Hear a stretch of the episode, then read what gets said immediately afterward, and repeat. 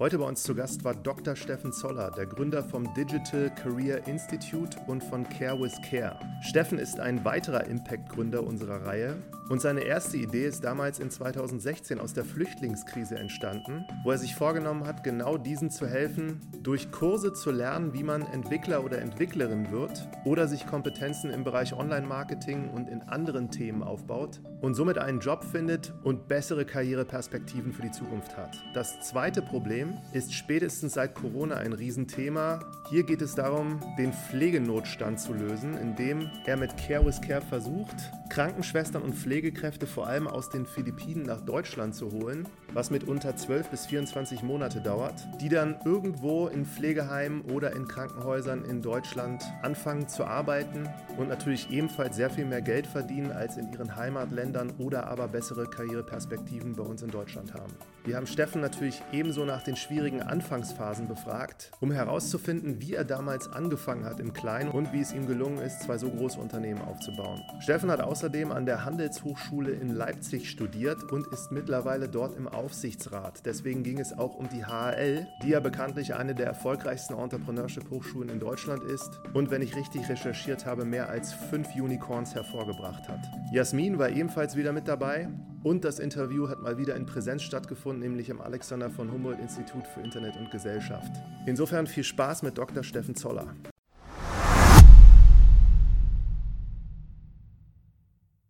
Dann freue ich mich, dass wir heute in dieser Runde zusammensitzen haben als Gast Dr. Steffen Zoller. Herzlich willkommen und hallo. Jasmin ist auch dabei wieder. Hallo.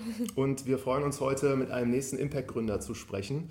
Und Steffen, Hintergrund schon super lange in der, in der Startup-Szene unterwegs. Damals hier HHL studiert, Wittenherdecke promoviert. Aber erzähl du am besten mal so ganz alleine, was du so vorher gemacht hast, alles. Sehr gern. Ich versuche im Schnelldurchgang durchzugehen. Ähm, vom, von der Ausbildung ganz klassisch BWL, aber vom Herzen her Unternehmertum. Habe, ich glaube, meine erste Selbstständigkeit irgendwie mit 18 oder um die 18 Jahre mal angefangen, ähm, noch während des Abiturs. Ähm, und äh, habe dann BWL studiert, äh, erst an der Uni Leipzig, dann an der Handelshochschule Leipzig. Dort meines Erachtens das Rüstzeug von Unternehmertum äh, mitbekommen, ähm, hatte da auch letztendlich die Kontakte bekommen, die mir später auch geholfen haben, nämlich unter anderem den Malte Brettel, der ist inzwischen bei der RWTH Aachen ähm, im Bereich Unternehmertum äh, unterwegs und den ähm, Florian Heinemann. Ähm, beides ein kongeniales Duo in der Lehre auch. Und ähm, daraus ist ähm, mit Abstechern auch mal nach Osteuropa im Auslandsstudium zurück ähm, meine erste Firma 2007 entstanden, betreut.de, was ursprünglich die Idee war, ähm, tatsächlich eine Online-Plattform zu bilden, wo Familien passende Betreuung finden können, von dem Babysitter über die Putzfrau bis zur Hundebetreuung. Ähm, das war relativ schnell mit wirklich so Graswurzel-Marketing ähm, erfolgreich geworden. Wir sind, glaube ich, nach neun Monaten so der größte Player am Markt gewesen, was auch nicht schwer war, weil als die Idee gestartet wurde, ist vielleicht das gesamte Volumen für solche Transaktionen und, und Umsatz vielleicht bei 5000 Euro im Monat gewesen. Ähm, und die Herausforderung war, einen Markt zu kreieren, der vorher nicht da war und dem wirklich schrittweise langsam in einem Marktplatz hoch zu, zu leveln. Ähm, 2012, 2013 sind wir dann äh, zusammengegangen mit einer Firma, die hieß Care.com. Die ist im gleichen Moment in den USA entstanden und die Kontakte kamen durch Zufall ähm, über einen, einen, anderen HLer, wo wir uns dann äh, getroffen hatten, hatten Gespräche gestartet und daraus ist eine Firma Care.com mit deren Europa Dependance, ähm, nämlich hier in Berlin entstanden. Wir sind 2014 an die Börse gegangen. Ich bin dann 2016 raus. Ähm, wollte einfach was Neues machen, weil dieses Börsenkonstrukt ähm, in einem quartalsweisen Rhythmus hat im, im Österreich, würde ich sagen, hat mir nicht ganz mehr getaugt. Ich wollte einfach was Neues sehen, bin tatsächlich auch aus Berlin raus und äh, bin nach Wien gegangen ähm, zu Kununu, was ich damals schon kannte, aber auf der anderen Seite, nämlich als Arbeitgeber, ist so Kununu so etwas gewesen, wo ich sage, das ist eine Arbeitgeberplattform äh, oder Arbeit, Arbeitsbewertungsplattform, wo Arbeitgeber bewertet werden von Arbeitnehmern und Bewerbern. Und ich habe es immer nur erlebt, wie Leute über meine Firma damals geschrieben haben. Und so konnte ich hinter die Kulissen gucken. Ähm, und das gehörte zu Xing. Und äh, die hatten ähm, jemanden gesucht, der das Thema Produktentwicklung, Strategieentwicklung, Wachstum mit begleiten sollte. Und äh, da hatte ich die Geschäftsführung in Wien quasi mit äh, gestartet, hatte daraus versucht, auch ein, ein Unternehmen mit äh, in einem großen Unternehmen einfach mit aufzubauen, nämlich ein, ein externes äh, Nukleus. Das ist leider nicht erfolgreich gewesen. Ähm, da ging es darum, quasi um Pulsmessung im Unternehmen, ob jetzt Mitarbeitende glücklich sind oder nicht und wie Führung äh, und Führungskräfte das verändern können. Ähm, und ähm, hatte parallel dazu aber auch noch ähm, mit äh, Freunden und Kollegen das DCI gegründet. DCI steht für Digital Career Institute. Ursprünglich eigentlich ein Wochenendprojekt ähm, und ein Hobbyprojekt, wo wir gedacht hatten, am Höhepunkt der Flüchtlingskrise, wir brauchen eigentlich selber Fachkräfte. Wahrscheinlich kommen da tatsächlich Fachkräfte und lass sie uns fit machen für uns, damit sie als ähm, Bewerber und auch als Entwickler insbesondere bei uns arbeiten können. Und das hat ein, so ein Selbstmomentum gegeben, dass tatsächlich daraus ein recht großes Unternehmen inzwischen geworden ist, was sich den Bereich der, der Qualifikation von Quereinsteigern äh, für den Arbeitsmarkt und insbesondere für digitale Jobs, also Webentwickler, Online-Marketing, HR, Consultant, AWS-Entwickler, Salesforce-Entwickler und so weiter ähm, widmet, deutschlandweit und ähm, so natürlich auch dann einen sehr starken Impact hat. Hm.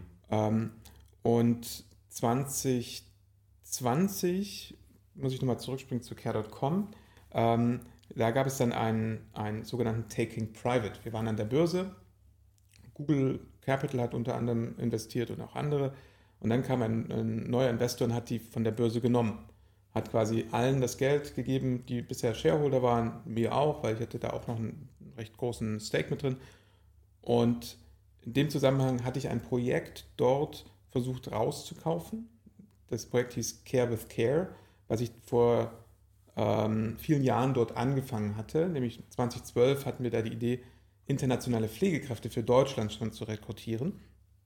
Und ähm, das ist dann äh, uns gelungen. Eine Freundin und ehemalige Kollegin ähm, hat mit mir zusammen quasi dieses, dieses kleine Nukleus übernommen, hat, wir haben Firmen, äh, wir haben Mitarbeitende daraus quasi gelöst, gekauft, ähm, die, die Kundenverträge damit und sind damit losgelaufen. Mit der Idee, wir wollen eine Online-Plattform bauen für Krankenhäuser, Pflegeheime und internationale Pflegekräfte, die sich dort finden, quasi wie so eine Dating-Plattform, wo der Match wirklich da sein sollte, anhand von, von vielen Kriterien mit Algorithmen dahinter.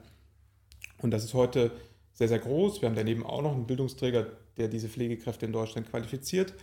Ähm, und äh, seit äh, Ende des, äh, des Jahres 2022 ist das jetzt aber auch schon wieder ein Teil einer japanischen ähm, börsennotierten Firma, die sich rund um das Thema Gesundheit, Bildung und Service kümmert. Ja, das ist schon mal, also auf jeden Fall eine super ausführliche erste Beschreibung gewesen. Sag nochmal, diese zwei Gründungen, das sind ja dann, ist das aus der Flüchtlingskrise gewesen, genauso mhm. auch Corona am Anfang, so der Impuls für dich? Genau.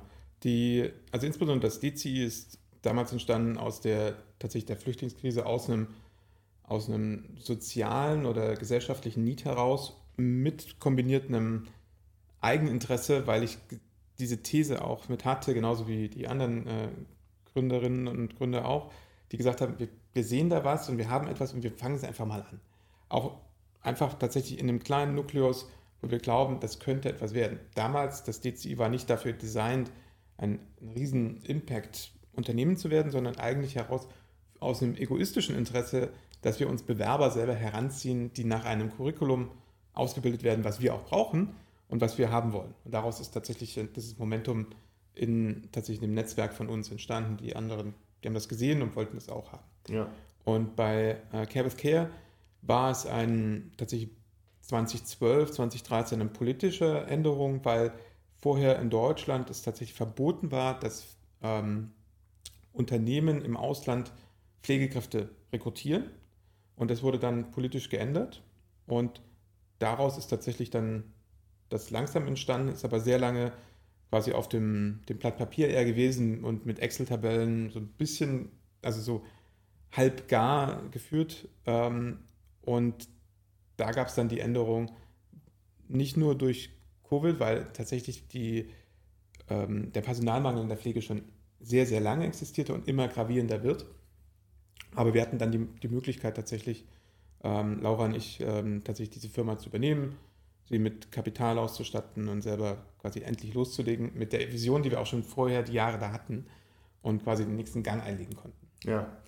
Ja, sehr, sehr, sehr, sehr spannend. Vielleicht kannst du mal ein paar Zahlen nennen. Also was habt ihr da jetzt mit DCI? Wie viele Studierende haben da schon was gemacht? Bei wie viel habt ihr schon vermittelt als Pflegekräfte mit CBC? Ähm, sehr gern. Also das DCI Stand heute hat zwischen wahrscheinlich so 3000 und 4000 ähm, Studenten und Alumnis produziert, die in, in überwiegenden Jobs und Arbeit gehen, entweder ähm, abhängig beschäftigt, sprich Angestellte, oder auch als, ähm, als eigene Unternehmer, selbstständig. Und ähm, um sich das vorzustellen, heute sind es so über 1000 Personen, die jeden Tag ihren Laptop aufklappen und mit uns lernen, wie sie Programmierer werden oder wie Online-Marketing funktioniert oder wie ich tatsächlich ähm, Recruiting selber mache. Und das ist super spannend, weil es wächst auch weiter. Das sehen die einzelnen Fälle, die tatsächlich, ob jetzt eine ehemalige Opernsängerin jetzt irgendwie tatsächlich inzwischen nach zwei Jahren schon irgendwie Teamlead von einem ganzen ähm, Entwicklungsteam ist ähm, oder andere, die tatsächlich früher Pflegekraft waren und dann Entwickler wurden ähm, oder die Social Media mal gemacht haben und dann eher auch Softwareentwickler ähm, geworden sind. So sehen wir da tatsächlich schöne Impact-Fälle und Karrierechancen und keine neue Karrierepfade. Bei CWC ist es so, da haben wir hunderte von Pflegekräften inzwischen nach Deutschland gebracht, ähm, die in Kliniken und Pflegeheimen arbeiten und was mich gefreut hat, war insbesondere während der äh, Corona-Zeit und den Lockdowns, wie wichtig es war, einerseits natürlich die Pflegekräfte kontinuierlich trotzdem herzubringen. Das ist ein sehr, sehr langer Prozess. Ähm, das ist nichts, als wenn ich jetzt ähm, Kleidung im Internet kaufe, sondern wenn heute eine Klinik sagt, ich möchte zehn Personen haben, dann dauert das ein Jahr, bis sie fertig ausgebildet sind in unserem Programm. Und dann, wenn sie, kommen sie nach Deutschland, brauchen nochmal ein Jahr, um fit zu sein und anerkannt zu sein als Pflegekraft und trotzdem hier drin zu sein, auch in dieser, in dieser Unsicherheit während Covid, das war 2020, die Firma, die wir gegründet haben, war im, die haben wir zum 1. Juli 2020, also mitten wirklich so halb im Lockdown und ging gerade auf und keiner wusste eigentlich, wie lange es geht. Ähm, super spannende Zeit. Ja. Also was mich interessiert, du hast jetzt eben so gesagt, du hast dann einfach angefangen in einem Nebenprojekt und dieser Start von etwas, was jetzt so groß geworden ist, also wie, wie, wie, wie hast du da eigentlich angefangen? Und da steckt ja wirklich viel hinter mit Entwicklung, Curriculum, Curricula, dann ähm, ja, Rekrutierung einfach der ersten irgendwie so Lehrkräfte plus Studierende und genauso auch beim anderen Projekt. Wie, wie hast du da losgelegt? Das Wichtigste war es bei, ich habe es nicht alleine gemacht, sondern es war ein Team. Ähm, und aus dem Team heraus haben wir uns Arbeiten aufgeteilt. Ähm, eine Person hat sich um das Curriculum gekümmert. Das war in dem Fall das Thema Web Development. Da haben wir zusammen auch mit erfahrenen Entwicklern gearbeitet, weil die Arbeitsthese als Beispiel war, wir wollen ein Curriculum bauen, was wirklich in der Praxis gebraucht wird, als würden wir die Person selber einstellen. Das heißt, wir haben unsere CTOs gefragt, ähm, was müsste drin sein, was ist denn eigentlich der aktuelle Stand ähm, an, an Technik die, oder Software, die eine Person braucht und was ist dann eigentlich das nächste. Und da gab es tatsächlich Bets, also Wetten. Ähm, es gibt zwei große Frameworks, so damals 2015, 16, das war eines Angular und das andere ist React. Wir haben uns für React entschieden und das war unser Glück. Angular ist so, naja, eher wie so ein Sattelschlepperzug und React ist eher so wie so ein Schnellboot. Und die Schnellboote sind auch aktuell eher gefragt. Und so hatten wir uns dann auch tatsächlich aufgeteilt, Marketing, ähm, haben Marketingkampagnen entwickelt oder Pitches. Wir haben tatsächlich geschaut, wo finden wir die ersten Mitarbeitenden und so wirklich in granularer Wochenend- und Nachtarbeit haben wir das auf, äh, aufgebaut und gestartet. Ähm, und das war total verrückte Zeit, weil wir hatten auch nur so, ein, so eine vage Idee, was wir machen wollen und wie. Und wir haben einfach wirklich Tag und Nacht durchgearbeitet, parallel zu unseren Kernjobs als ähm, Gründer und Geschäftsführer in Digitalfirmen. Und dann hatten wir die erste, die zweite, die vierte, die fünfte Person eingestellt und dann langsam lief es, aber natürlich immer mit Abstimmung. Ähm, und es wurde immer mehr und dann kam die nächste Klasse und noch eine Klasse. Und ähm, ich bin manchmal noch rückblickend über, überrascht, dass das und wie es geklappt hat, weil ähm, es natürlich äh, sehr viel ja, es war sehr viel Unklarheit und Unwissenheit. Ähm, wir haben das gelernt und wir haben sehr viel, sehr viel ausprobiert und aber auch dann spontan entschieden, wo wir gesehen, da ist etwas oder wir haben auch Thesen entwickelt und 80 Prozent der Thesen vielleicht haben auch nicht geklappt und die 20 Prozent haben geklappt und auf denen haben wir dann weitergearbeitet. Und ähm, über die Jahre hinweg kamen natürlich immer mal wieder die gleichen Thesen von früher. Ähm, manchmal haben wir sie dokumentiert und konnten die nochmal sehen und anschauen und vielleicht auch verstehen, warum sie damals nicht geklappt haben und konnten so das Marketing weiter aufbauen. Mhm. Und am Anfang war es wirklich viel Graswurzelarbeit. Das heißt, wir haben ähm, geschaut, wo sind eigentlich potenzielle ähm, Zielgruppen. Bei DCI waren das Geflüchtete. Wo tauchen die auf? Häufig natürlich in, in Flüchtlingsheimen, Lagern. Ähm, es gab zum Teil erste Initiativen, die die versucht haben zu, zu vernetzen. Mit denen haben wir gesprochen, haben denen auch gesagt, wir machen Infoveranstaltungen. Und in den Infoveranstaltungen haben wir ihnen quasi die Option gezeigt, dass, was hier in Deutschland passieren kann, dass sie hier das, das Thema digitale Jobs auch ein, ein guter Start ist, vielleicht nicht mit perfektem Deutsch ähm, ja, loszulegen, eigenes Geld zu verdienen, eine eigene Zukunft aufzubauen. Und so ist das wirklich ganz granular, ganz langsam ähm, angefangen und kein Vergleich natürlich, wo wir heute sind, von der Professionalisierung, von der Infrastruktur, ähm, von den Köpfen dahinter. Mhm. Und so hat sich die Firma auch mehrfach mal gehäutet, natürlich. Ähm, kulturell gehäutet, weil es natürlich ein komplett anderes Thema ist. Ähm, ob ich ganz am Anfang bin mit drei Personen im Team, die sich eigentlich komplette Transparenz teilen, als wenn es nun 100 Leute sind oder 200 Leute. Ähm, weil dann ist es ein ganz anderes, natürlich äh, Spezialisierung. Und ähm, da geht es natürlich auch darum, am Anfang, wir teilen uns dann alles auf und sind im kleinsten Detail natürlich informiert. Und bei, bei 100 Personen oder 200 Personen sind es ganz andere Themen natürlich. Da ist viel mehr prozessual, viel mehr Kommunikation, viel mehr Abstimmung notwendig. Wenn wir sicherstellen wollen, dass natürlich idealerweise alle Personen informiert sind, die alles wissen sollen oder wissen müssen oder das wissen müssen, was im Alltag natürlich notwendig ist. Hm. Ähm, und je größer eine Firma wird, desto, desto mehr Puffer braucht sie natürlich auch. Wenn es mal ähm, wirtschaftlich ein bisschen runtergeht oder natürlich dann auch die Verantwortung von Gehältern. Ähm, das ist für mich persönlich das Wichtigste natürlich, dass, dass sich Mitarbeitende keine Sorgen machen müssen, dass am Ende des Monats das Gehalt kommt und diese unternehmerische Verantwortung sind dann halt auf den Schultern verteilt und dafür müssen wir dann Sorge tragen, ähm, dass das immer möglich ist. Ja.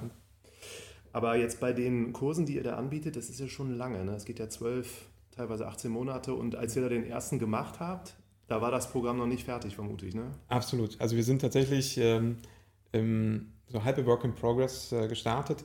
Ähm, wir hatten damals zwei Kurse. Es gab einen, einen Monatskurs, der so eine Art Bootcamp ist in die Digitalwirtschaft.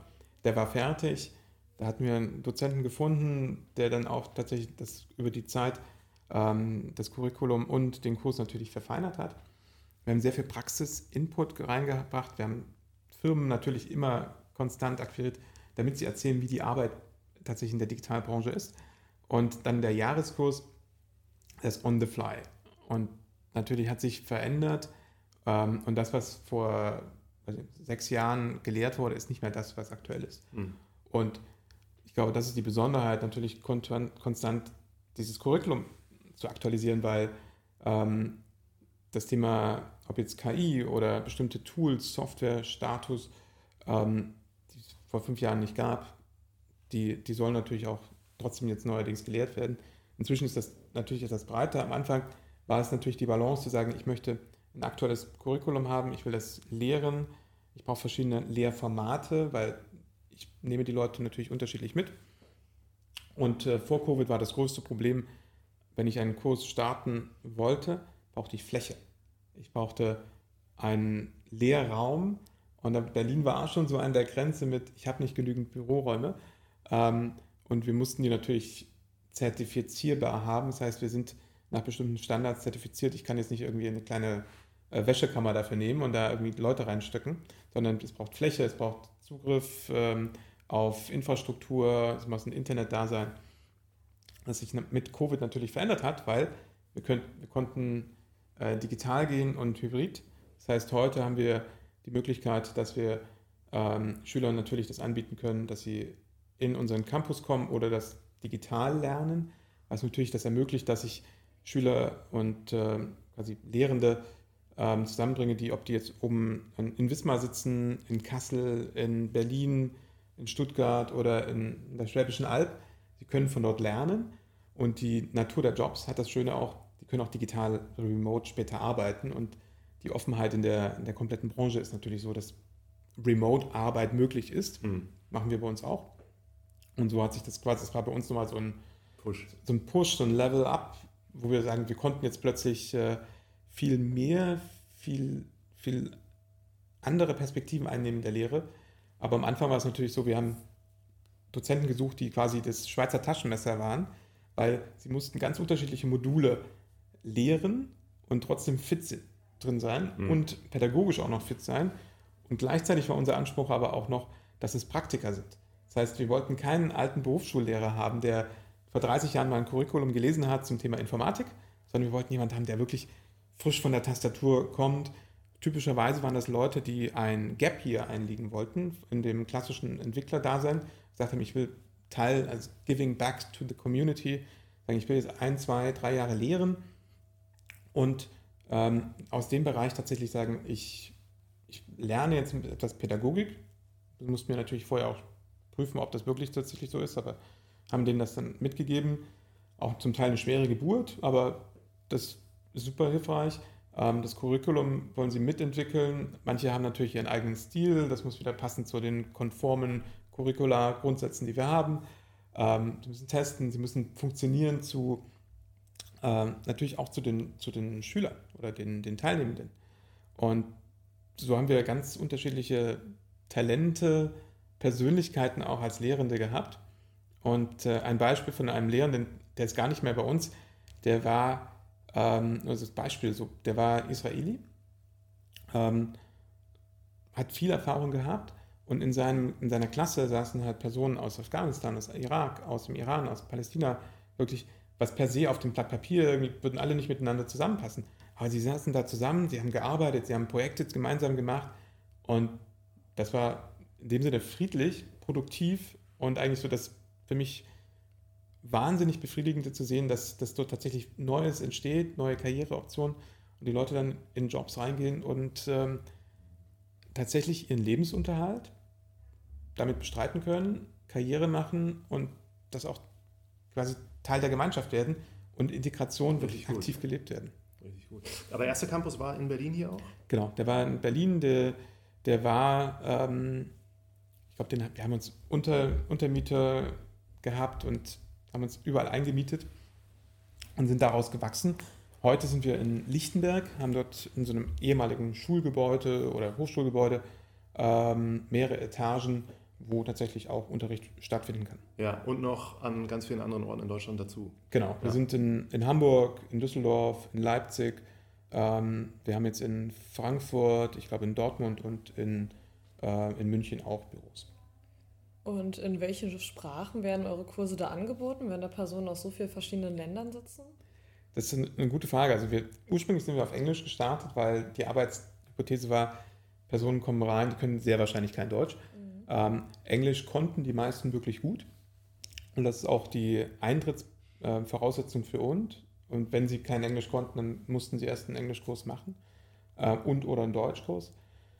Über die Zeit wurde tatsächlich, sind wir aus dem geflüchteten Projekt, das hieß damals bei uns intern und auch nach außen Defugees, Developer und Refugees als mhm. äh, Wortbestandteil, hatten wir Feedback bekommen, dass wir das tatsächlich weiter öffnen sollen, weil wir nicht nur äh, dieses Angebot, was wirklich stark war, für Geflüchtete anbieten, sondern auch für Deutsche oder für andere Migranten oder andere Quereinsteiger.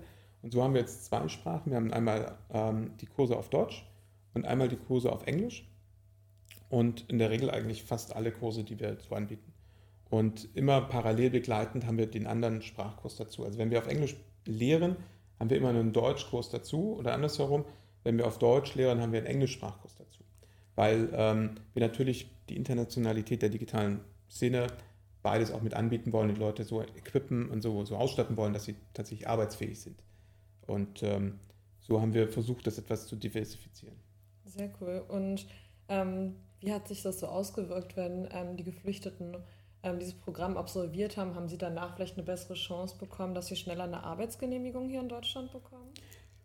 Die bei uns in den Kurs gegangen sind, ähm, die hatten schon immer eine, eine Grundperspektive, dass sie arbeitsfähig sein würden. Okay. Ähm, und es gab immer dazwischen natürlich Änderungen der Gesetzeslage, aber ähm, was wir gemacht haben, ist, wir wussten, die, die dürfen hier grundsätzlich bleiben oder sollten bleiben können, so rum formuliert. Und wir haben ihnen dann natürlich geholfen mit einem eigenen, wir nennen das intern Career Success Team, also Personen, die tatsächlich zu den Firmen Kontakt haben, dass wir dahin vermittelt haben. Ähm, wir haben Karriere- und Messen, Career Fairs, äh, Digital Career Days äh, mit äh, organisiert oder besucht. Und da haben die Personen tatsächlich dann Jobs bekommen. Und relativ breit, ähm, von großen Konzernen wie die Telekom oder einem Accenture mhm. ähm, hin zu äh, spezialisierten IT-Netzwerken, ähm, wie eine Firma, die nennt sich CGI als Beispiel, bis hin zu Startups ähm, oder Agenturen. Das Schöne ist daran, jedes dieser, dieser Unternehmen hat eine andere Art zu arbeiten. Und wir haben so eine Bandbreite von Kandidatinnen gehabt. Ähm, die einen hatten Kinder, die brauchten Teilzeitoptionen, die anderen wollten noch neu anfangen, Karriere machen, die wären vielleicht eher so in Startups eingegangen. Andere wollten mit dem Portfolio arbeiten und denen, denen war es egal, ob sie lange arbeiten, aber die wollten bei tollen Marken bleiben, die sind dann zu Agenturen gegangen. Und so sind wirklich ganz unterschiedliche Optionen gewesen. Und äh, wir haben versucht, in dem Zeitraum der zwölf Monate ihnen eigentlich zu vermitteln, wie ihre Persönlichkeit und ihre Skills zu den verschiedenen Arbeitgebern passen könnten. Und dann müssen sie sich natürlich bewerben und im Idealfall natürlich auch Glück haben, angenommen zu werden. Sehr cool. Äh, auch nochmal die Frage jetzt für diesen Start, also als letzten Punkt nochmal, habt ihr das in irgendeiner Form damals validiert, auch durch so MVPs?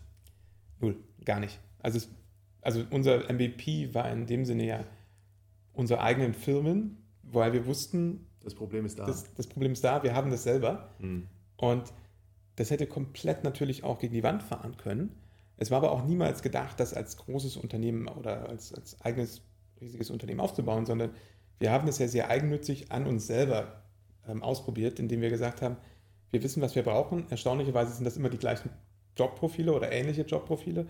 Ähm, wir sehen da Angebot im Sinne von Personen, die kommen und wir bauen das erstmal.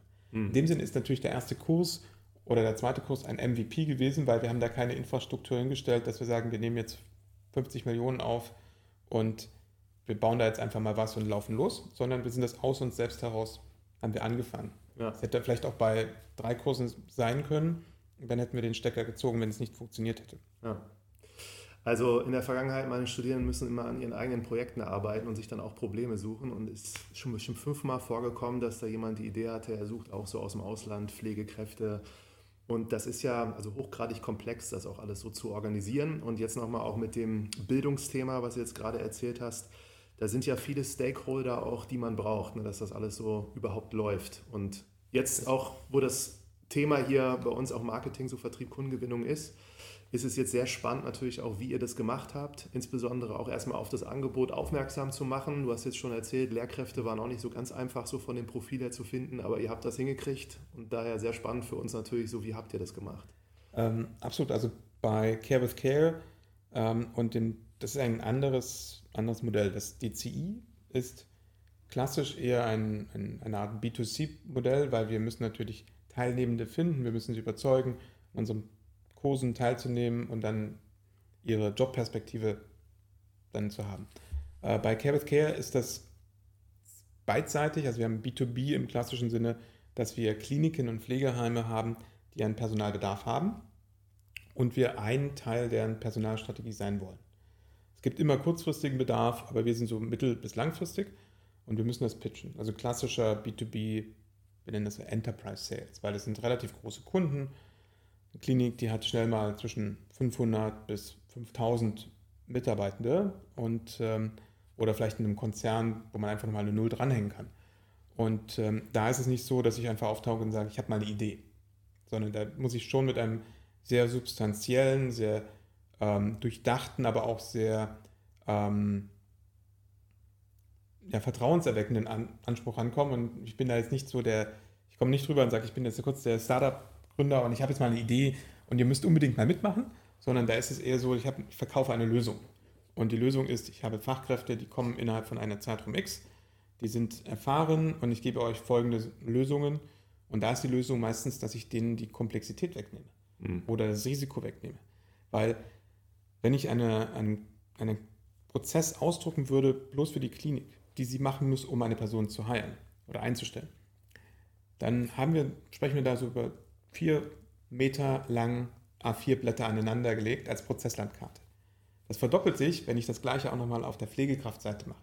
Das heißt, da sind wirklich kleine Prozessschritte drin. Und nur mal ein ganz kurzes Beispiel, kurz vor der Ausreise der Pflegekraft, dann muss sie in der Regel, kommt darauf an, aus welchem Land sie kommt, Ausreisegenehmigung haben, sie müssen bestimmte Stempel haben, sie müssen bestimmte Impfungen haben. Typischerweise ist es in der, im Pflegealltag Masern. Masern sind, wenn wir jetzt auf die Philippinen gucken, wo wir da sehr aktiv sind, die haben die Masernimpfung gehabt, aber sie haben sie niemals irgendwo dokumentiert und bestempelt. Das heißt, sie brauchen eine Masernimpfung. Sie brauchen nicht nur eine, sie brauchen zwei. Zwei Masernimpfungen, Abstand von sechs Wochen. Das heißt, bevor jemand ausreist, muss er zwei Impfungen haben, Abstand von sechs Wochen. Und so geht das natürlich weiter. Während Covid brauche ich noch zugelassenen Covid-Impfstoff. Wir haben unter anderem auch aus, ähm, aus China rekrutiert. Da war das größte Problem, es gibt keinen für Europa zugelassenen oder gab keinen für Europa zugelassenen Impfstoff. Ähm, das ist, da beißt sich die Katze in den Schwanz und wir mussten das irgendwie auflösen, was eigentlich Krankenhaus nicht machen kann. Da durfte keiner rein, mhm. wenn er nicht geimpft war, durfte zum Teil auch nicht einreisen, ähm, beziehungsweise gab es dann wieder Sondervorschriften mit Quarantäne und Abschottung und, und so weiter. Aber dieses aufzulösen macht super viel Spaß, weil tatsächlich da ist so eine Komplexität ähm, und kritische Pfade, und die, die beschritten werden müssen und beachtet werden müssen. Und ich bin super froh, da ein Team zu haben, was in den, in den sogenannten Operations wahnsinnig tolle Arbeit macht. Ähm, und parallel natürlich da, ich gewinne Kandidatinnen, ähm, also Pflegekräfte, die in der Regel schon komplett ausgebildet sind, die sich auf uns verlassen, in einem Zeitraum von, sagen wir mal, einem Jahr aus ihrem Heimatland ins Ausland zu gehen.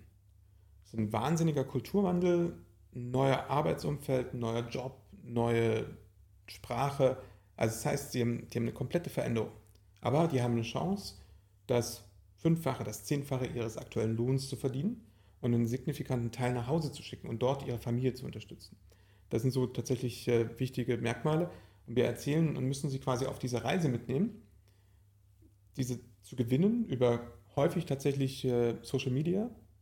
Ähm, in den Ländern vor Ort dann auch. In den Ländern mhm. vor Ort, in der Heimatsprache.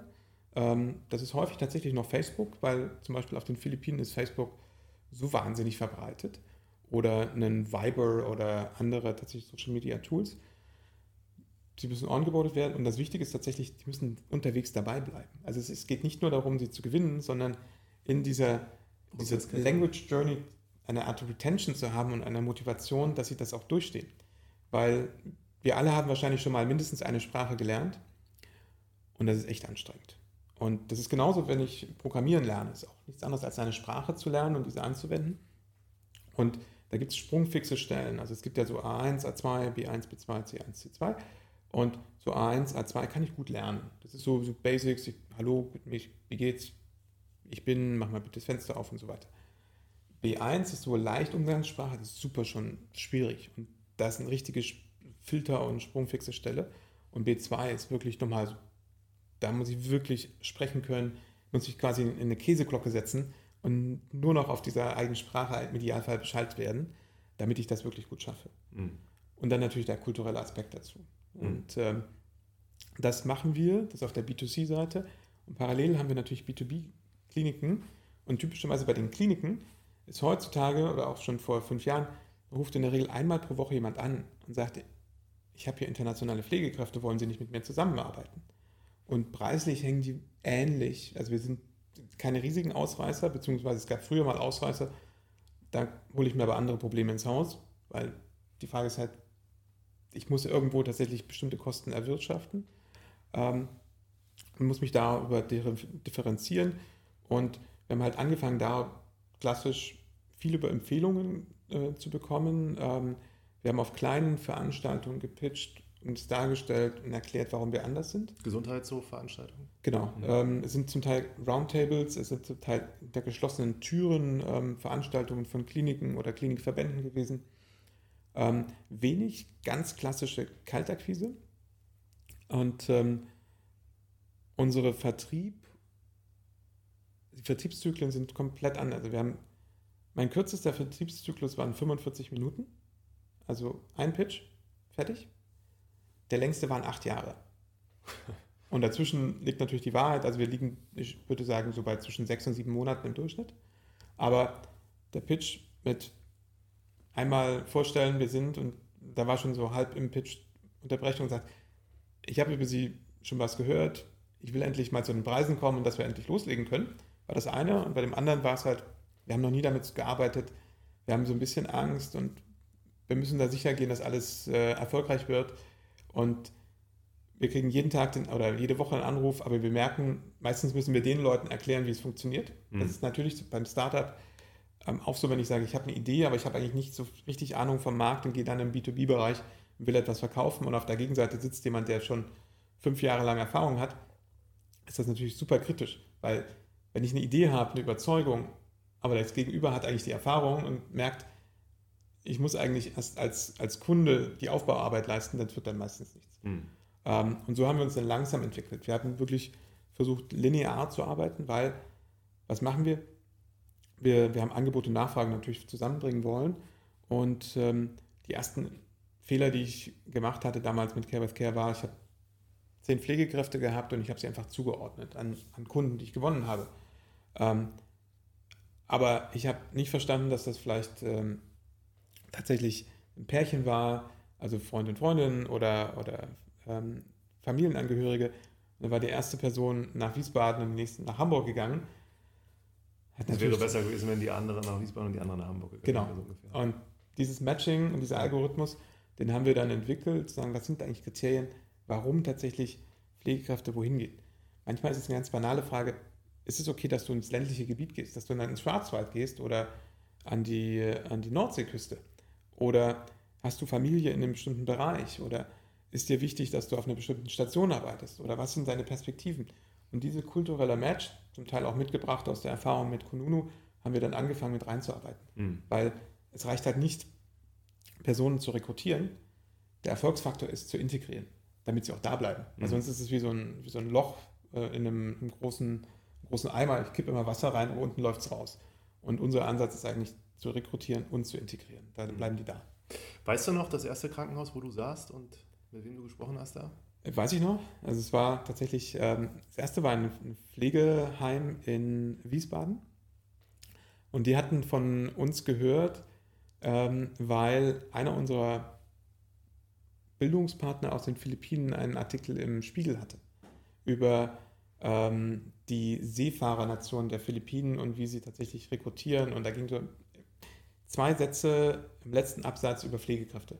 Und dann hatte er tatsächlich den Weg gefunden, 2012, 2013 aus Wiesbaden nach Manila und hat denen eine E-Mail geschickt. Und so kam das auf meinen Tisch. Okay, und du bist hingefahren dann? und Ich bin hingefahren, wir haben es erklärt, wir, wir haben gepitcht. Wir haben ihnen ganz klar gesagt, wir haben keine Ahnung, weil es gerade tatsächlich die, ähm, die Regularien sich geändert haben. Aber wir möchten es gerne machen zum Selbstkostenpreis. Ja. Und es ist dann losgelaufen. War super kompliziert, aber es hat geklappt. Einfach nur, um selber auch zu verstehen, wie genau. das alles läuft. Ja. Wir haben dann gelernt gemeinsam und tatsächlich so auch natürlich gemeinsam entwickelt, was wir haben wollen und, äh, und den Prozess geschärft. Vergeben immer so Hochs auf die Leute, die Startups so als erste Kunden unterstützen. Weißt du noch original, wie es heißt, das Pflegeheim da? Äh, ich weiß es, es, Pflegeheim hat sich inzwischen umgenannt. Es hieß äh, Dr. Drexler. Ja. Das ist jetzt, glaube ich, bei der Caritas irgendwann. Das war vorher ein privates. Und äh, der Eigentümer war, hat da einfach das erkannt, dass es notwendig ist, ähm, tatsächlich internationale Pflegekräfte zu hören äh, und zu holen. Und ähm, daraus ist dann tatsächlich das geworden. Bin ihm sehr dankbar auch. Klasse. Und daraus hat sich dann ergeben, also die haben Weiterempfehlungen gemacht. Ihr habt die Chance gehabt, dann irgendwo mal vorzusprechen. Und genau. mittlerweile, wie viel sind das so pro Monat? Ähm, Oder pro also Jahr? Pro Jahr, also wir geben keine offizielle Zahl raus, aber es sind mehrere hundert. Mhm. Ähm, was insgesamt wahrscheinlich nicht so viel sind. Also der Markt ist riesig. Wir haben locker eine Viertelmillion offene Stellen und den Bedarf, weil mhm. Personen natürlich in Rente gehen. Und ähm, vorletztes Jahr sind 16.000 internationale Pflegekräfte gekommen. Es ist keine Alleinstellungslösung oder kein, keine Silver Bullet, sondern es ist auch nur ein Bestandteil. Es muss mehr ausgebildet werden, es müssen Leute wieder zurückgebracht werden durch flexible Arbeitszeiten ähm, und dann ist es auch nur ein Teil. Also es ist nicht so, ich ersetze alles, aber ich, ich habe eine Daseinsberechtigung mit dieser Lösung. Ja, klasse. Dann ähm, nochmal, also zusammengefasst, ihr habt auf jeden Fall hier für die, für die Pflegekräfte in den Ländern vor Ort, hauptsächlich Philippinen, Facebook, ja, Anzeigen, dann hast du gerade ein paar andere Tools gesagt. Genau, also da bei denen tatsächlich haben wir ähm, Facebook-Anzeigen, inzwischen natürlich Instagram heutzutage. Ja. Ähm, wir haben vor Ort ein Team ähm, gehabt, nämlich unseren Recruiting-Partner, ja. der hat ganz viel Werbung auch gemacht tatsächlich und hat auch Infoveranstaltungen gemacht, gesagt, da könnt ihr hingehen, ihr könnt nach Deutschland, your, your future is in Germany oder your journey to Germany ähm, und hat dann tatsächlich den, quasi die Idee ähm, vermittelt, tatsächlich euer Karriereweg kann nach Deutschland gehen. Es war natürlich für viele immer sehr, sehr unklar, was ist denn jetzt mit Deutschland? Muss ja sagen, Sozialnetz ist gut, ähm, das Bezahlung ist gut. Ihr habt ähm, tatsächlich Arbeit auf Augenhöhe. Gleichzeitig müssen wir aber auch erklären, was Pflege ist. Also Altenpflege. Das ist, kennen im Grunde wenig Länder in der Welt tatsächlich. Ähm, und da geht es vor allem um sogenannte Grundpflege, also Waschen, sauber machen, ähm, Essenversorgung, kennen die meisten internationalen Länder nicht. Da gibt es andere Personen, die das machen. Und das ist ein Kulturbruch und da müssen wir sehr zeitig anfangen, weil hm. verstehen die Leute es nicht. Aber digitale Tools sind da elementar. Ja. Und DCI?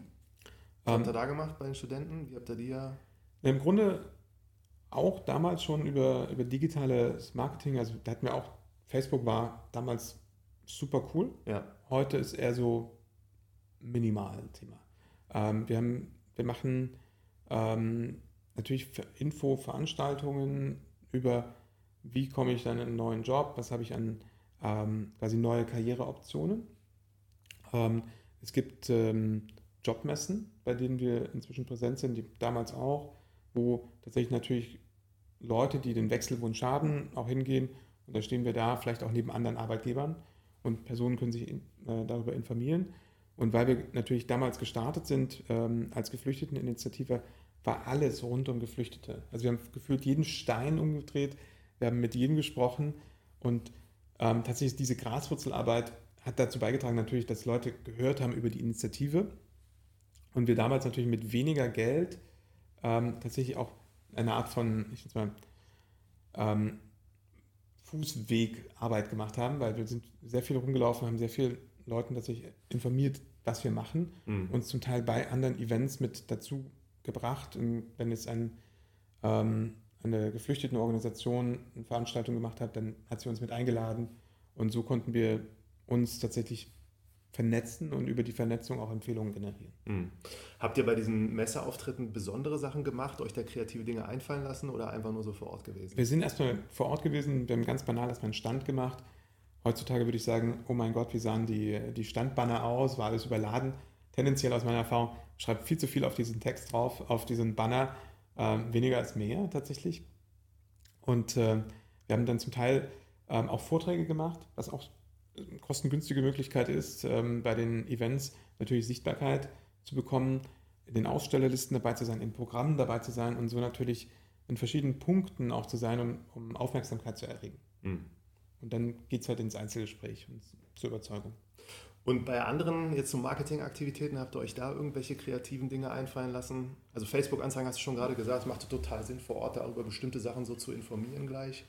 Das, ähm, tatsächlich kreativ waren, also heutzutage würde ich wahrscheinlich sagen, es war weniger kreativ, aber wir, haben, wir mussten natürlich testen. Und so mussten wir verschiedene kreative Wege finden, um zu den Zielgruppen zu kommen.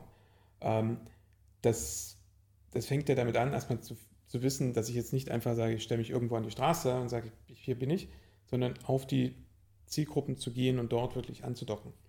Und ähm, das geht nicht nur mit Geld, sondern auch mit, mit Sichtbarkeit und aber auch mit ähm, tatsächlich verschiedenen Angeboten. Also wenn ich jetzt ähm, dort damals vielleicht die Facebook-Gruppen ähm, für Geflüchtete, ähm, nicht einfach nur reinposte, jetzt Werbung, sondern es aus dem, zum Beispiel dem, dem Administrator herauskommt, der eine Empfehlung ausspricht.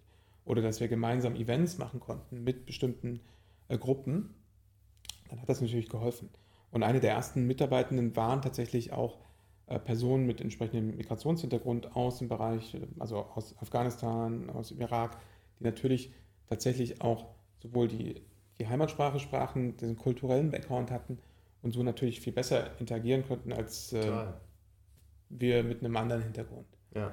Ähm, und es hat natürlich für uns von den, von den äh, Gründerinnen und vom, vom DCI natürlich geholfen.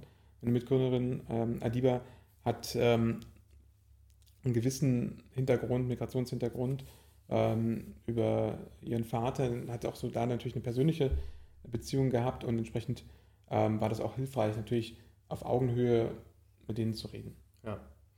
Ja, super spannend. Dann letzte Frage nochmal. Also wir führen die Interviews jetzt auch so durch. Ne? In diesen Studien hier, Deutscher Startup Monitor, es gab diesen Green Startup Monitor, steht immer an eins, größte Herausforderung, so Vertrieb, Kundengewinnung. Und das ist seit zehn Jahren immer mit deutlichem Abstand. Hast du da so eine Meinung zu, warum das so ist und was du da auch anderen so mitgeben kannst? Also für mich ist, es verständlich natürlich, weil ich kann das schönste Produkt haben, wenn es keiner kauft, das ist wertlos und da werde ich nicht erfolgreich sein.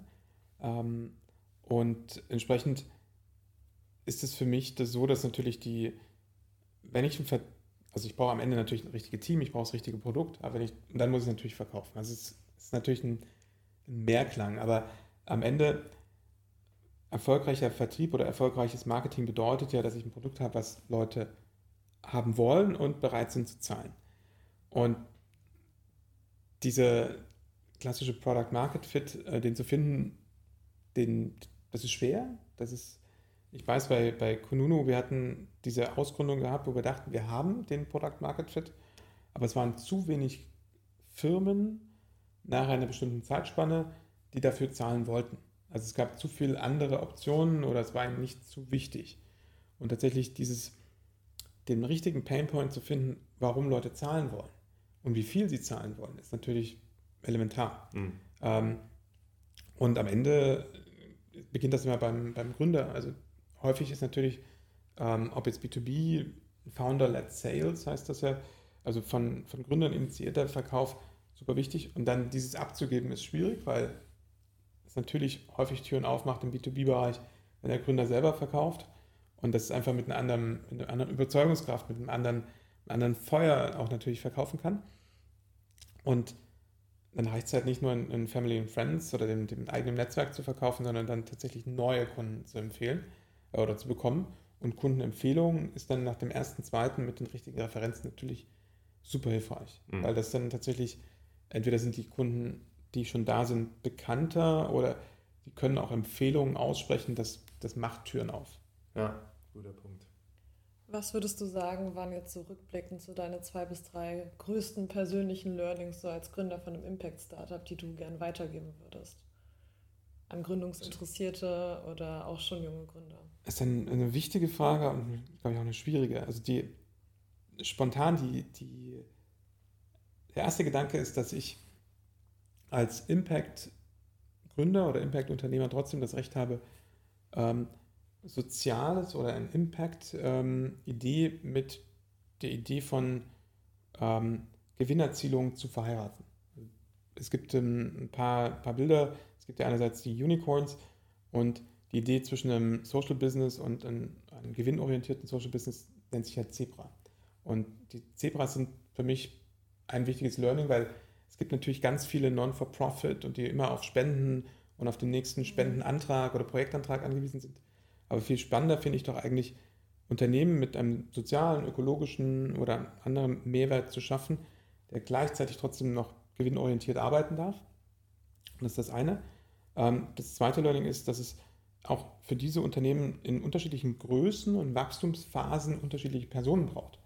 Ähm, ich habe am Anfang vor allen Dingen Personen, die ähm, extrem intrinsisch sind und meistens von der Idee natürlich super überzeugt sind und viel auf wegmachen mit, mit eigenen, eigenen Brennen und da gibt es trotzdem eine Professionalisierungsphase und dann brauche ich vielleicht Leute, die Spezialisten, äh, Spezialisten sind in einem Teilbereich, zum Beispiel Vertriebsexperten oder Marketing-Experten. Da kann ich das nicht mehr nur aus, aus Wunsch an der Idee voranbringen und ich wachse dann durch Spezialisierung. Und das sind tatsächlich, ist wahrscheinlich auch annehmbar für andere Unternehmen, aber ähm, das ist tatsächlich äh, ein, ein Punkt, wo ich sage, ich habe dann diesen Häutungsprozess innerhalb der Organisation und trotzdem muss ich natürlich Kultur weiter im Unternehmen beibehalten. Voll, sehr gut, Dankeschön.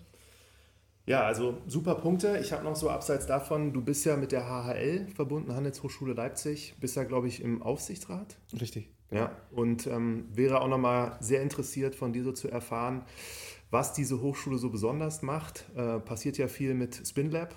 Genau. Ne, und immer wieder Gründerinnen und Gründer hier interviewt, die dort waren, aber noch niemals so richtig im Detail darüber gesprochen. Die Handelshochschule Leipzig ist offiziell die, die Wiege der deutschen Betriebswirtschaft. Ähm, ich glaube, da hält sie sich auch ähm, weiterhin dran. Und ein Teil davon ist das Thema Unternehmertum, was einerseits Neugründungen betrifft, als auch ähm, Nachfolge und Bestandsfamilienunternehmen. Ähm, die HL hat über die Zeit ganz verschiedene Gründerinnen und Unternehmerinnen hervorgebracht. Ähm, beispielsweise Lukas Skladowski mit äh, Spreadshirt und ähm, Team Europe und jetzt ganz vielen anderen Ventures. Ähm, Mr. Specs als Beispiel mit äh, sehr großen ähm, Brillen, Online- und Offline-Vertrieb mit dem Dirk Graber oder ähm, eigentlich das gesamte Gründungsteam von Trivago, dann tatsächlich auch der, der eine Mitgründer später Rektor wurde.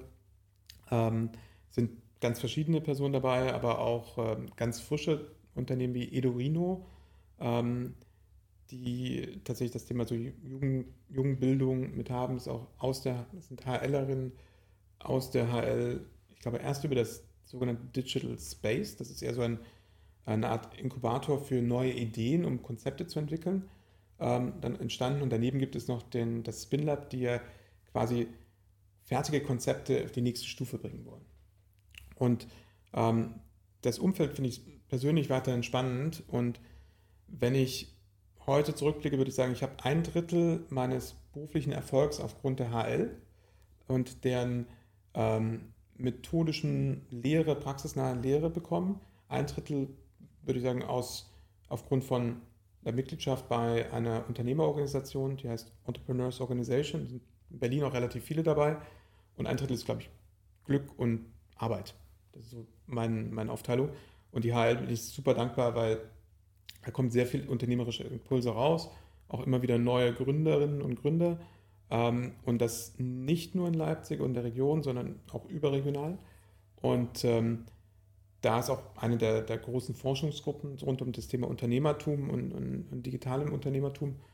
Und es freut mich immer tatsächlich da auch ähm, neue Startups, aber auch Unternehmer, Unternehmer zu sehen und Unternehmerinnen, wie sie daraus entweder wieder zurückkommen, auch ein Giving Back haben. Und so sehe ich mich auch. Ich möchte gerne der HL weiter helfen, natürlich als Universität weiter voranzukommen. Ja. Und so vom Curricula oder so, was macht die da besonders? Ähm, das eine ist, es hat nur englischsprachiges Curriculum, es ist äh, sehr international. Und ähm, die haben inzwischen auch einen Track, der ähm, rund um Entrepreneurship geht, abseits davon natürlich auch irgendwie Finance und, und andere. Und der ist sehr praxisnah, zum Teil auch so weit, dass sie sagen, sie müssen auch ihr eigenes Problem finden. Das mit Gründen, gegebenenfalls auch in, dem, in diesem Spinlab dran docken oder an das äh, Digital Space und ähm, tatsächlich daraus Gründungsideen validieren können. Und die haben natürlich auch die, den Zugriff an das Netzwerk der ehemaligen ähm, Studierenden der HL, um so tatsächlich auch Praxisnähe zu bekommen. Ähm, und ähm, ich finde, Leipzig ist so das kleine Berlin und haben dann natürlich da auch, sind kürzere Wege, es gibt eine kleine, würde ich sagen, feine und ähm, Startup-Szene dort, die natürlich sich auch weiterentwickelt. Ähm, und der Weg nach Berlin ist auch relativ nah. Und so entwickeln sie sich dann aus meiner Sicht sehr spannend und sehr gut. Ja, du hast ganz am Anfang gesagt, so äh, hier geht sich nicht aus und so. Persönlich, hast du eine österreichische Verbindung oder war es nur Zeit Kununu? Ähm, ich hatte tatsächlich während der HL ein Auslandssemester in, in der Slowakei, in Bratislava gemacht, was, ähm, wo der, ich glaube, auf der Welt der kürzeste Distanz zwischen zwei Hauptstädten ist, nämlich Bratislava und Wien. Ne? Zwei Stunden oder so im Zug ist das so. 30 Minuten? Ja, 30 oder 25 Minuten, Minuten. das ist wirklich ruckzuck links, rechts. Und dann hatte ich da tatsächlich drei Jahre gearbeitet. Das war eine traumhafte Zeit. Das ist ein Konuno an sich, ein super Team, eine super Idee. Und natürlich da auch ähm, die Stadt ist äh, extrem spannend, weil gefühlt so auf anderthalb mal anderthalb Quadratkilometern äh, ähm, oder um Umkreis ähm, tatsächlich so viel bewegt wird und da entscheidet sich quasi die Politik und die Wirtschaft des ganzen Landes, weil alle da in dem ersten Bezirk sitzen und ähm, sehr, sehr beeindruckend. Ja, aber ursprünglich kommst du aus der Region Leipzig? Ursprünglich bin ich in Leipzig geboren und bin eigentlich auch immer dort und immer wieder dort, weil da ja. ist quasi mein, mein Kern. Verankerung. Hatte kürzlich die Chance, mich da mit der Startup-Szene so in Ostdeutschland auch zu beschäftigen und musste mich da selber auch so ein bisschen reinfinden in dieses Thema und hatte dann so als These gesagt, dass da einfach super viele Gegenden sich gerade transformieren. Nicht nur Leipzig, die ja schon lange irgendwie bekannt sind, sondern auch hier oben Richtung äh, Ostsee, ne, dann ähm, alles, was so rund um Jena ist, hat auch über Brandenburg erzählt. Wie siehst du das so in den letzten so 10, 15 Jahren, was da so passiert? Über die letzten 10, 15 Jahre sind wahnsinnige Dynamik entstanden. Ja. Ähm, das ist natürlich insgesamt auch Deutschland, aber es gibt einerseits natürlich die, die Veränderung der verschiedenen Regionen. Nehmen wir beispielsweise das Braunkohlegebiet oder rund um Görlitz. Da brechen Industrien weg oder sind im Umbruch. Das ist einerseits eine Chance, aber natürlich für die Personen vor Ort sind das individuelle Schicksale und dort natürlich, die brauchen auch Arbeitsperspektiven. Das heißt, da gibt es mit Sicherheit viel Chance, auch tatsächlich dort Neues zu aufzubauen oder kreativ aufzubauen. Und ähm, gleichzeitig gibt es natürlich so eine Art Leuchtturm. Das wäre, glaube ich, falsch, wenn jemand behaupten würde, es gibt keine Leuchttürme ähm, in Ostdeutschland. Ist kein Flächenthema, sondern tatsächlich, da ist Dresden, da ist äh, Leipzig, da ist ähm, Jena, wie du gesagt hast, aber auch Berlin und um Berlin herum. Das HPI in, in Potsdam ist auch ein, tatsächlich ein Quell von neuen Ideen. Und so daraus wird sich dann, werden sich wahrscheinlich ähm, Hubs oder, oder Cluster bilden. Ähm, und äh, wenn ich in, in Dresden denke, dann ist es vor allem das Thema ähm, Mikroelektronik. Jetzt kommen dann natürlich zum Beispiel in, in Magdeburg wahrscheinlich mit Intel auch eine neue äh, neuer Standortfaktor hin und dann daran gliedern sich dann eigener Studiengang an. Das heißt, es entwickelt sich natürlich langsamer als vielleicht gedacht, aber so wird es sich ähnlich auch wie in den USA, wo es nicht nur das Silicon Valley gibt, da gibt es Austin, da gibt es äh, die Ostküste rund um Boston, New York. So entwickeln sich da auch letztendlich in, in Ostdeutschland Hubs, ähm, die manchmal etwas länger dauern, aber ich freue mich, dass es tatsächlich eher in der Breite auch ist. Ja.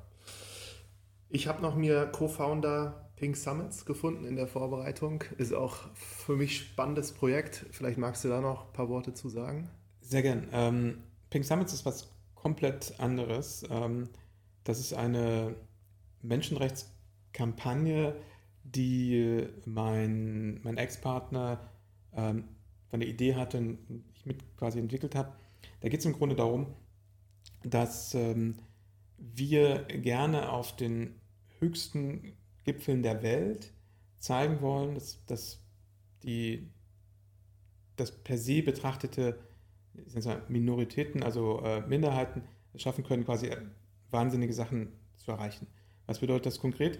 Ähm, häufig wird in Zentralasien die, die LGBT-IQ-Communities unterdrückt. Da gilt es zum Teil als ähm, lebensgefährlich, sich zu outen. Und wir wollen eigentlich zeigen, dass ähm, LGBT-IQ-Personen weltweit wahnsinnig tolle Sachen machen können. Und zwar konkret auf den höchsten Bergen jeder Kontinente zu gehen und dort die Regenbogenflagge zu hissen.